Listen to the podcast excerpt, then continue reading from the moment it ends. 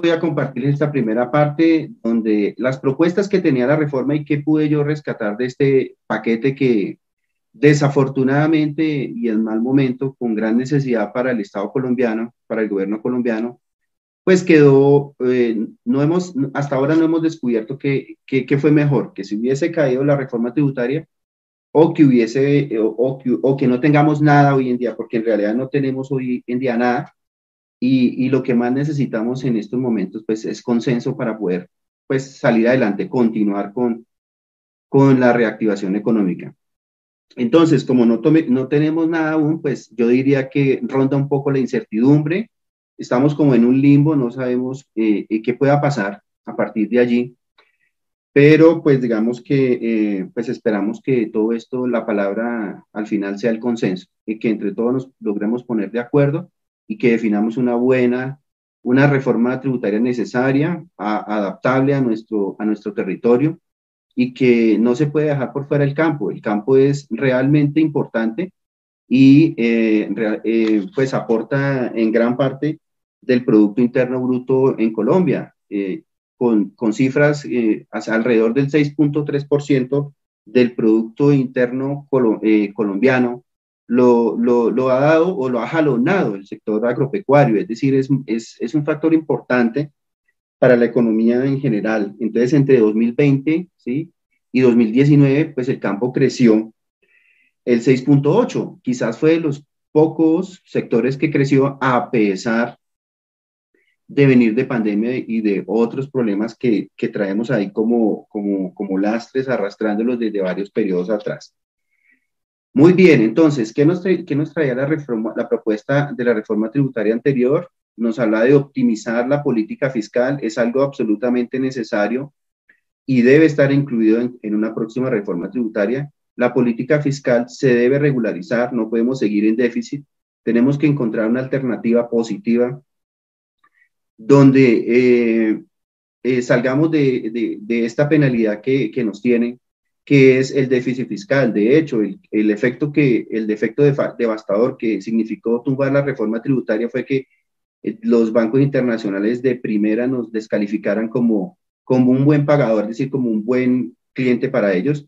Y eso tiene un efecto, pues, colateral bastante fuerte.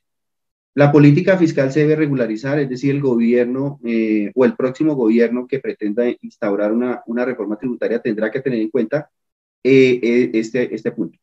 El marco de sostenibilidad en las finanzas públicas, definitivamente las finanzas públicas se está convirtiendo en un problema insostenible, ¿sí? No, digamos que muchos entes de los que hoy en día manejan recursos del Estado, eh, no le aportan mucho, pero sí, sí tienen un gasto bastante fuerte allí. Se debe combatir, erradicar la pobreza. Eh, en el año 2020, con un año de pandemia, la pobreza creció, al casi el 50%, más o menos el 48%. En Bogotá quizás creció alrededor del 50%.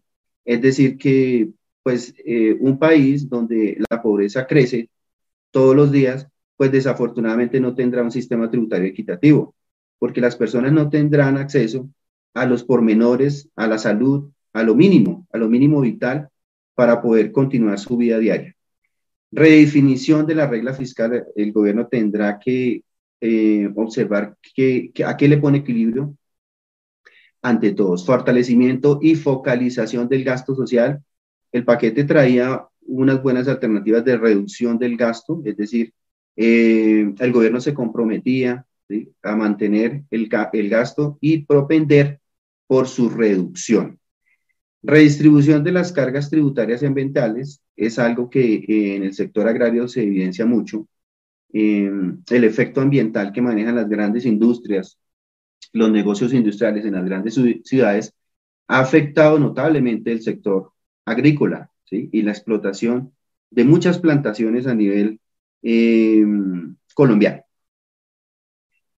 Se debe continuar con el programa de ingreso solidario. Muchas microempresas, empresas medianas y micro del sector agropecuario se vieron, se vieron beneficiadas por este subsidio que otorgó el, gobierno colombiano, que fue el ingreso solidario, es decir, muchos hogares que trabajan en el campo, pues fueron beneficiarios y esperamos que sigan siendo beneficiarios de este, de este programa de ingresos solidarios.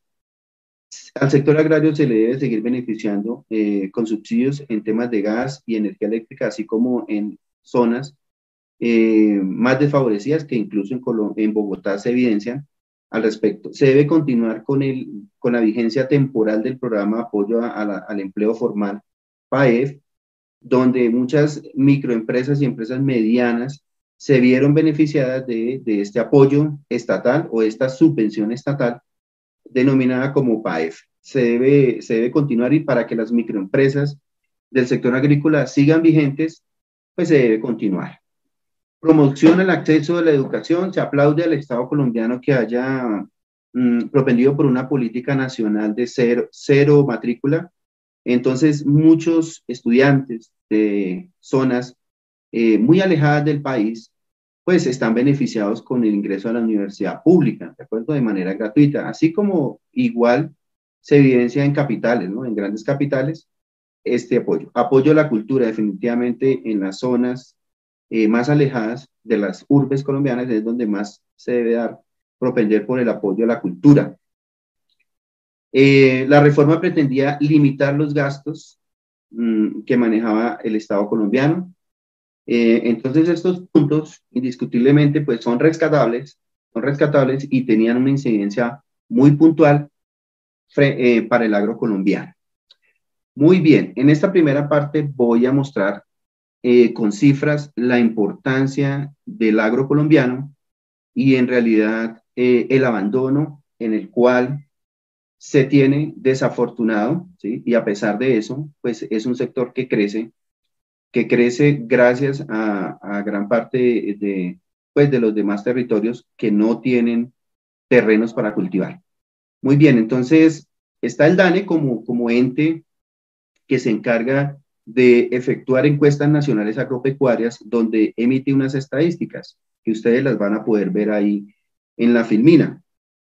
Pero en sí, eh, lo que les puedo contar es que mm, un efecto fuerte que tuvo el agro colombiano fue en la época del gobierno de César Gaviria, ¿sí? donde se dio apertura, eh, que se habló de la apertura eh, de fronteras. Entonces resulta que al darse esa gran apertura de fronteras, nuestro agro colombiano pues no estaba preparado para afrontar mercados internacionales. Además que venía con una serie de problemas de, de desplazamiento, ¿sí? una serie de problemas de distribución de tierras donde muchos eh, cultivadores no tenían la propiedad del terreno, ¿sí? Entonces estaban como, como en el olvido, como en el limbo.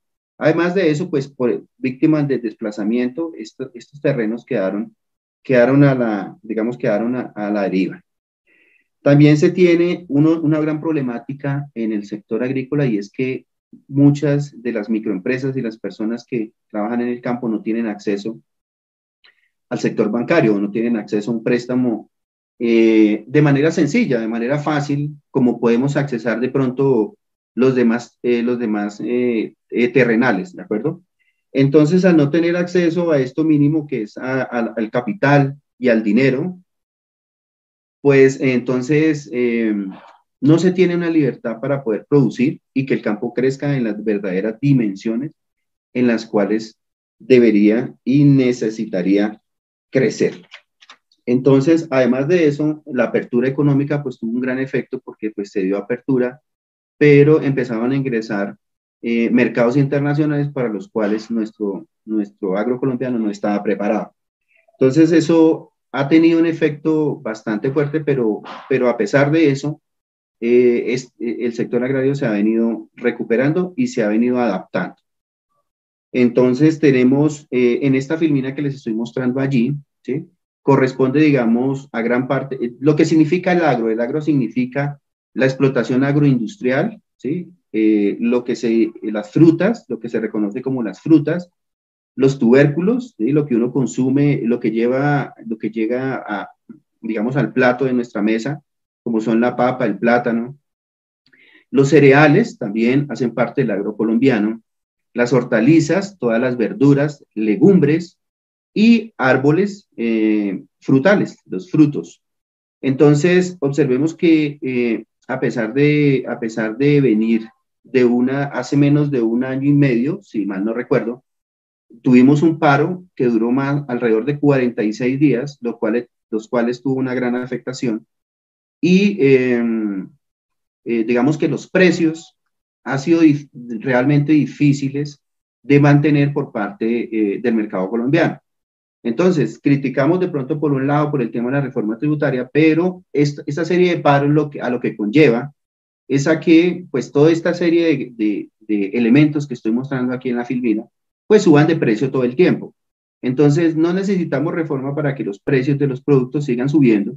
¿Por qué? ¿Por qué? Porque estos paros lo que hace es que los precios ya hace año y medio vengan subiendo todo el tiempo. Entonces, el tema de que el IVA suba o no suba, no suba o que el tema del IVA baje o no baje, pues los precios en realidad nos, nos ha llevado a que todos estos alimentos suban todo el tiempo. Entonces, prácticamente no, no necesitaríamos la reforma para, para valorar. Sigo hablando de, haciendo eh, contextualización del tema y la importancia del agro colombiano, eh, mencionándoles lo siguiente, acerca de que Colombia tiene alrededor de 111 eh, mil hectáreas, o sea, digamos que es lo que mide Colombia y lo que podría tener disponible para, para cultivar, pero de todo ello, ¿sí? solamente el 7.1 7.1 millones de hectáreas en Colombia están disponibles para los cultivos, es decir, son cultivables, son terrenos cultivables. El 34.4%, 34.4 millones eh, son dispuestos, de estos terrenos son dispuestos para la ganadería, es decir, en estos terrenos son dispuestos y allí eh, lo que se hace es mm, optar por la ganadería. El 8.5 millones de hectáreas están destinadas a la agricultura. 83.9% de, de esos terrenos aptos para la agricultura se dedican a cultivos. Eh, el 2.5 eh, de, de, ese gran terreno que tiene Colombia son eh, terrenos que no se cultivan, es decir, están óseos o, son, son definidos como barbechos. Barbecho significa aquella aquellos terrenos que están ociosos, no, no, no se puede llegar a hacer, de pronto son laderas o están en zonas que no, no se puede cultivar nada allí. Y el 13.6% de esos, eh, de esos terrenos son terrenos de descanso, es decir, son, son utilizados por las personas para eh, descansar. Eh, también se habla en el sector agrario, agrícola, de los subsectores. Los subsectores son aquellos que son aquellos cultivos que aportan y jalonan de igual manera la economía colombiana. De esos, el 35.1% son cultivos agroindustriales, es decir, lo tienen alguna, algún tipo de industria y le hace algún procesamiento para que sea al final eh, de consumo humano. El 22.3% está destinado eh, a cultivar lo que son tubérculos eh, y plátanos. El 16% son cereales, el 14.6% son frutas, el 6.8% son plantaciones forestales, el 4.2% son hortalizas, legumbres y verduras, el 0.8% son plantas aromáticas y el 0.2% son flores y follajes. Eh, ahora bien, como lo mencioné hace un momento, a pesar de todas estas restricciones, a pesar de tener solamente 7.1 millones de hectáreas disponibles para cultivar, el sector agrícola y, los subsectores, pues eh, se, reconocen que jalonan la economía colombiana y son de los pocos, son de las pocas líneas que han crecido eh, en el 2020 comparado con el 2019. Afortunadamente, ¿sí? Afortunadamente todavía podemos ir a nuestra tienda, ¿sí? Y comprar algunas cosas sin que eh, el efecto del IVA se evidencie, ¿sí? Productos como, de, mm, como la, la carne de res, el pollo, la papaya, eh, el plátano, la cebolla, el zucchini, el ajo, el zapallo y los huevos que son, eh, cuestan a 450 pesos eh, hoy en día y un poco más. Entonces, afortunadamente son productos que todavía se encuentran en el mercado colombiano que pueden llegar a nuestra mesa libres de IVA, por mencionar algunos de, de algunos otros que puedan estar allí. Muy bien. Bien, ¿qué desafíos debe afrontar el agro colombiano? Pues debe, debe afrontar algunos, ¿de acuerdo? Debe aumentar su competitividad de la producción nacional. Eh, el alza de precios, pues es una afectación, pero pues esa alza de precios única y exclusivamente es para mercado interno. Pero definitivamente eh, debe ser más competitivo, es decir, debe, no, los paros no nos podrían hacer esto que nos están haciendo. Tendríamos que tener mercados alternos en zonas eh, cercanas a Bogotá para que Bogotá no se vea afectada por esta producción, por esta llegada de mercados. Y así en las grandes capitales, así en Cali, así en Medellín. No podemos quedar en jaque, debemos ser más competitivos. Se debe responder ante las necesidades sociales de la población rural. La población rural pues tiene muchas necesidades, aparte algunas de las que ya he mencionado, pues no tiene derecho a sus tierras y no tiene acceso a la bancarización, además de otros problemas. Se debe adoptar un patrón de desarrollo más armónico con el medio ambiente. Se le está, se le está dando un castigo o se le está cobrando al medio ambiente un, un precio muy alto por, eh, por el crecimiento económico en las, grandes, en las grandes urbes. Las tendencias dominantes son la creciente internacionalización de la economía y de la descentralización. La descentralización lleva algunos años en nuestro país, no podría decir si es buena o mala, no, no, lo sabría decir, porque pues eh, ha tenido un efecto definitivo. Muchos, muchos municipios muy pequeñitos que no tienen cómo subsistir, pues están prácticamente quebrados hoy en día. Entonces no sabemos qué, qué pudo ser peor si, si haber seguido con el, el modelo centralista o proteccionista o haber dado libertad eh, o la descentralización. Desarrollo de un modelo más abierto de influencia de mercados internacionales. Economía nacional más vulnerable a las variaciones de efectos internacionales y otras influencias externas.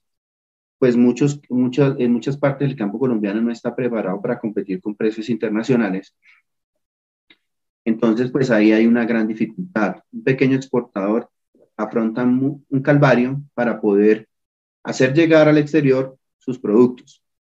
El agro colombiano ve reflejado el resultado de los desequilibrios financieros estructurales en las finanzas públicas nacionales. Eso es una verdad que no se puede tapar con un dedo. Eh, terminamos cobrando, cobrando, cobrando mm, muchos factores que no voy a mencionar cuáles, pero la gran mayoría conoce cuáles son, desequilibrios financieros, y se lo terminamos cobrando al, al, al, agro colombiano. O sea, los productos terminan pagando los desafortunados aciertos o desaciertos, perdón, que, ha tenido el gobierno a lo largo del el tiempo. Las presiones financieras a nivel nacional se reflejan en un acercamiento de las tarifas de servicios públicos, en una reducción de subsidios y tratamientos preferenciales, de los cuales tenemos muchos en Colombia, ¿sí?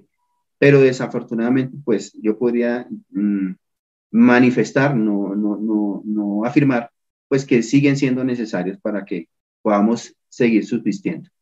Así como en mayores exigencias tributarias, cada vez vamos a necesitar muchos mayores impuestos. Y aumentar la tarifa progresiva de estos para que podamos, en, en buena parte, subsanar toda este, esta gran ambición que se, que se ha venido propendiendo con el paso de los tiempos. No se considera como un ingreso de fuente nacional los créditos, a pesar de que yo, yo puedo percibir créditos de nivel internacional, pero pues Bancoldes y Finagro y Findeter hacen esta tarea muy juiciosamente, pero pues a pesar de eso, ¿sí? Eh, pues digamos que se necesitan más ventajas competitivas. Existe la posibilidad de deducir, de deducir algunos tributos o de algunas contribuciones y pagos eh, en Colombia. Bien, así las cosas, el 100% de varios impuestos, estando siendo deducibles muchas tasas que se pagan a asociaciones gremiales como Papa y algunos otros, pues a pesar de esto, em, casi no se tiene motivación por invertir en el agro colombiano. Esa es, digamos que, parte de nuestra realidad. Se tiene un incentivo tributario para el desarrollo del campo colombiano, de donde las rentas provienen de inversiones y la idea es que incremente la productividad. Al paso de unos 10 años. Entonces, pues aquí eh, voy a mencionar algunos de los requisitos que se tienen que, propender para el agro colombiano. eh, tiene que ser exclusivamente para eh, sectores de la producción agrícola, café, flores, banano, plátano, caña, azúcar, cereales, hortalizas, legumbres, producción de frutas, nueces, producción pecuaria, entre otros. Y las sociedades pues pueden optar por estos beneficios si hacen ese tipo de inversiones hasta finales del año, de 31 de diciembre del año 2021. Bien, ¿qué necesidades tiene el sector agrícola? El sector agrícola tiene necesidades tales como está desprotegido eh, por el gobierno nacional. El continuo abandono, pues ha sido motivo de crítica eh, por parte de, asociaciones gremiales. ¿sí? Y pues mm, digamos que eh, los hechos normativos ¿sí? Y la exposición de motivos de, de, las últimas reformas así lo manifiestan. Además, el grupo de expertos en los últimos años que se han reunido también han evidenciado lo mismo el abandono estatal al sector agrario. Aunque aumentó la inversión que se ha hecho ¿sí? en el ámbito rural por parte de los últimos gobiernos, el PIB no refleja ese plan. Es decir, eh, se mermó eh, en un 33.6 en el año 2017, eh, de acuerdo a lo que se manifestó mm, algunos gremios económicos. ¿Qué otras necesidades tiene? Una gran problemática que tiene el sector agrícola y es el IVA, el 19% que carga. Eh, yo, voy a, yo voy a darlo a través de un ejemplo. Eh, yo quiero producir, quiero producir pan, quiero producir pan, pero resulta que al producir pan, pues eh, yo necesito una materia prima para producirlo. Entonces, esta materia prima de nada me sirve a mí vender el pan como excluido, ¿cierto? Cuando algunos de los productos que hacen parte del círculo para producir el pan, pues están grabados. Eso hace que sea una gran problemática para el consumidor final, porque el consumidor final, en definitiva, termina asumiendo ese IVA o esos costos adicionales que trae e, esa convergencia, ¿sí? O, esa cascada que nace en ese momento, que, es que le lleguen unos, unos costos adicionales, que es el IVA, y que al final, pues no, termine siendo cargado al consumidor final. Entonces, muchos de los productores micro, de los micro, mm, digamos, de los microproductores del sector agrario se ven afectados por esto. Van a, van a vender un producto como el sorgo, como el arroz, que está, pues, no tendrían por qué eh, verse inmersos por el IVA, pero, digamos, al comprar algunas herramientas o, fungicidas o eh, plaguicidas que, que afecten su cosecha, pues estos estarían grabados. Entonces, pues ahí termina siendo una problemática grande porque eh, pues los tiene que asumir el consumidor final y por ende, pues eh, este costo adicional pues encarece la producción de, ese bien. Bueno, las sequías. Las sequías e, e inundaciones afectan el aparato productor en Colombia. Nosotros no, no tenemos una política de lluvias ni tenemos una política que directamente proteja o, un plan de emergencia eh, en este caso. Es decir, estamos a la merced de, nuestro clima.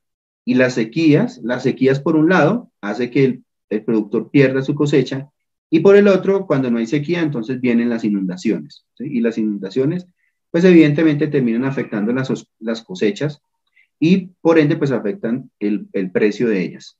La producción de papa, y yo pensaría que mm, Colombia es un, un, país productor de papa, ¿sí? papa y plátano a nivel nacional, pues a pesar de que tiene eh, la ley 1819, pues le dio unas grandes ventajas competitivas y es uno de los alimentos mm, preferidos por los colombianos, pues sigue afrontando este tema de sequías e inundaciones que afectan su precio. El caso de fungicidas y herbicidas se encuentran grabados con el 19, entonces pues estos costos adicionales se generan una problemática. Entonces, la problemática está en definir estos productos o estos servicios como excluidos. Entonces, habría que observar una nueva posibilidad de que no estén dentro de esta gama de excluidos, sino quizás fueran como productos exentos. Ahí existiría una, una, una solución al respecto a esto. La falta de competitividad hace que se deba traer las papas de países europeos, es decir, sale más económico traerlos porque pues evidentemente la importación eh, por convenios internacionales pues se ven favorecidas por, por la firma de estos convenios.